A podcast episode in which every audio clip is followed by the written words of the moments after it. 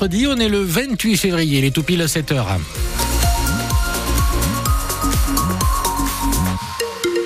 Un point sur l'info, Marion Dambiel-Arribagé. Dans l'actu ce matin, quatre agents d'une maison de retraite de Mont-de-Marsan suspendus pour cause de maltraitance. Mais d'abord, Jérôme, un mot sur la météo avec du soleil, en tout cas pour ce matin. Soleil ce matin, retour des nuages cet après-midi, mais pas de pluie avant la nuit prochaine. C'est ce que nous promet Météo France. Il fait un petit peu froid ce matin, hein, de 0 à 4 degrés.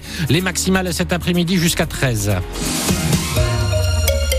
Il y a bien eu des cas de maltraitance dans une maison de retraite de Mont-de-Marsan. C'est ce que révèle l'enquête interne menée pendant plusieurs semaines au sein de cet établissement, l'EHPAD du Marsan. Une enquête déclenchée après un signalement effectué par une employée. La soixantaine d'agents a donc été entendue et à l'arrivée, un rapport d'une centaine de pages accablant, Sarah Ders. Le rapport confirme plusieurs cas de maltraitance, explique transparente Marie-Christine Aramba, la vice-présidente en charge du CIAS du Marsan. Des paroles qui ne sont pas appropriées, par exemple quelqu'un qui parle avec une voix forte ou avec une certaine familiarité par rapport à un résident. Des gestes inappropriés et. Des actes, par exemple, taper sur la main, ne pas respecter le temps de la personne âgée, celle qui ne veut pas faire sa toilette le matin, mais on lui dit qu'il faut absolument la faire parce que c'est maintenant qu'il faut la faire, mais peut-être que ça aurait été mieux de la faire après. Ça a une signification de maltraitance aussi, hein, dans un sens soignant. Avec les 68 résidents, les agents pointent aussi un manque de temps, selon Marie-Christine Naramba. Par rapport au changement, euh, oui, des, des patients, des résidents changer plusieurs jours, non. Changer euh, tardivement, oui, c'est possible. L'enquête révèle aussi des dysfonctionnements au sein de l'EHPAD du Marsan, selon Marie-Christine Aramba. Il y a des dysfonctionnements organisationnels, par exemple un manque de clarté dans la répartition des missions, des formations qui sont également faites mais peut-être pas assez fréquentes, un management de proximité amélioré et un absentéisme et un turnover qui affaiblissent l'organisation. Des faits suffisamment sérieux pour que la direction suspende quatre agents pour trois mois. Un plan d'action va être présenté le 6 mars aux équipes pour proposer des solutions comme des formations à la bientraitance. La direction de l'EHPAD et le CIAS du Marsan, le centre intercommunal d'action sociale qui gère l'établissement, ont transmis ces éléments au parquet de Mont-de-Marsan qui pourra déclencher une procédure pénale si toutefois les faits le nécessitent. Il n'y aura pas de course landaise dimanche à Gamarde. Le club taurin de la commune qui organise l'événement a pris la décision d'annuler. De nombreux sauteurs et écarteurs refusent en effet d'entrer en piste tant que le problème complexe de leur statut administratif n'est pas réglé. Dimanche dernier à Orsarieux, leur mobilisation a conduit à l'annulation de la première course de la saison et menacé de remettre le couvert dimanche à Gamarde? L'organisation a donc préféré anticiper. Des organisateurs qui annulent, mais la fédération de course landaise, elle, ne se positionne toujours pas clairement. Aucune décision n'a été prise hier soir lors du conseil d'administration de la Fédé, selon les représentants de l'association des acteurs de la course landaise qui assistaient à cette réunion. Ils réclamaient pourtant une prise de position officielle, une suspension de la saison jusqu'à ce qu'une solution soit trouvée. Alors pourquoi un tel choix? On en parlera tout à l'heure avec le président de la fédération, Patrice Larossa. Il sera en direct avec nous dans le journal de 8 heures. Emmanuel Macron, seul contre tous. Lundi soir, le président de la République a estimé qu'il n'était pas exclu d'envoyer des troupes occidentales en Ukraine pour que la Russie ne puisse pas gagner la guerre. Une déclaration qui a vivement fait réagir, à commencer par l'opposition en France, de l'extrême gauche à l'extrême droite, mais aussi au-delà de nos frontières, de nombreux alliés de l'Ukraine ont clairement pris leur distance avec ces propos, Cyril Ardo. C'est le chancelier allemand qui a fermé la porte en premier à cette éventualité. Le pays est l'un des plus gros soutiens de l'Ukraine, mais pas de là à franchir cette ligne rouge. Ce qui a été décidé dès le début de la guerre continue à être valide pour l'avenir, a très vite rappelé Olaf Scholz. Sont de cloches similaires du côté de la Pologne, de la République tchèque, de l'Italie, de l'Espagne ou des États-Unis. Nous n'en verrons pas de soldats combattre en Ukraine, réaffirme fermement Washington.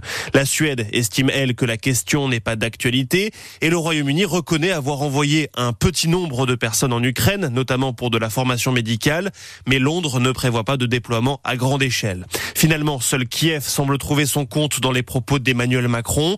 C'est un bon signe, estime le conseiller de la présidence ukrainienne. Hier soir, le chef de la diplomatie française a tenté de clarifier les propos d'Emmanuel Macron.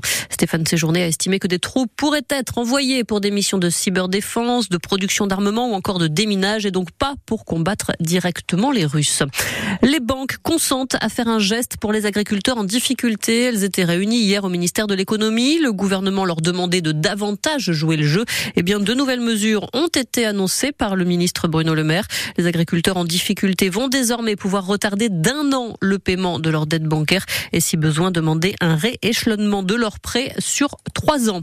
François Fillon, lui, est attendu devant la Cour de cassation ce matin. C'est toujours hein, l'affaire du Penelope Gate. L'ancien Premier ministre sartois a été condamné par la Cour d'appel de Paris en mai 2022 à quatre ans de prison, dont un enferme et 375 000 euros d'amende dans l'affaire des emplois fictifs de sa femme Pénélope.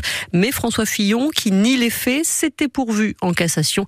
Il dénonce notamment une procédure non impartiale. C'est un dispositif qui doit aider les petites communes à réaliser des projets. Et oui, le dispositif Village d'avenir a été officiellement lancé hier dans les Landes. 33 communes landaises de moins de 3500 habitants ont été retenues pour en bénéficier.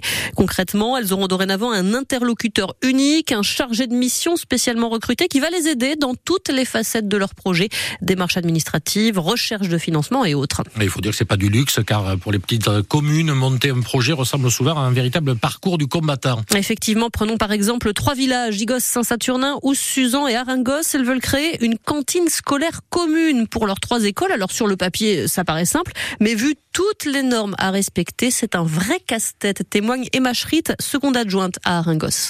On est en train de faire, de passer la labellisation EcoCert sur la cuisine, donc euh, pour répondre à la loi Egalim, les circuits courts, euh, le gaspillage, enfin tout ça. Voilà, mais justement la difficulté, c'est qu'on est une toute petite commune, on est, on peut dire bénévole hein, dans, dans, la confection de ces projets.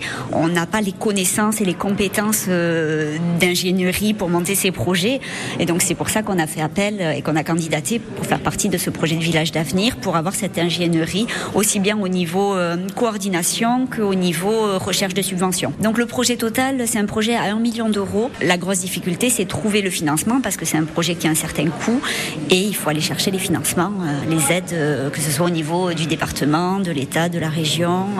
Donc là, on espère aller jusqu'au bout et, et commencer les travaux avant la fin de l'année. Et si le projet arrive à son terme, la cantine pourra servir 200 repas par jour.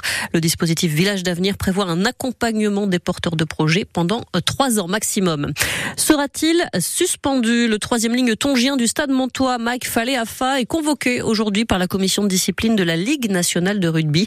Il va devoir s'expliquer suite à une réclamation déposée par le club de Béziers à l'issue du match du 16 février dernier. C'était la 20e journée de Pro D2.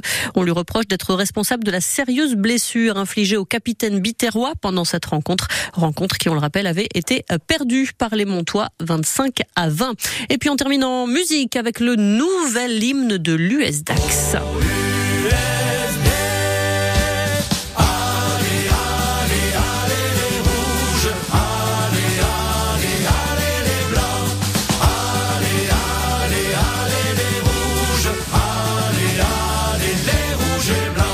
déjà joué à deux reprises au stade Maurice Boyau à Dax. L'hymne est désormais officiel. C'est ce que nous indique le club qui sera donc joué avant chaque rencontre à domicile désormais. Et bon, je vous avoue que pour l'écouter depuis 6 heures, ça y est, ça rentre dans ah, la ça rentre tête. bien dans la tête. Ah ouais, On vous confirme. Ah oui, non, ça c'est. euh, Je pense que voilà, c'est en, en route pour euh, devenir le, le tube à Maurice Boyau. Bravo, bravo, bravo.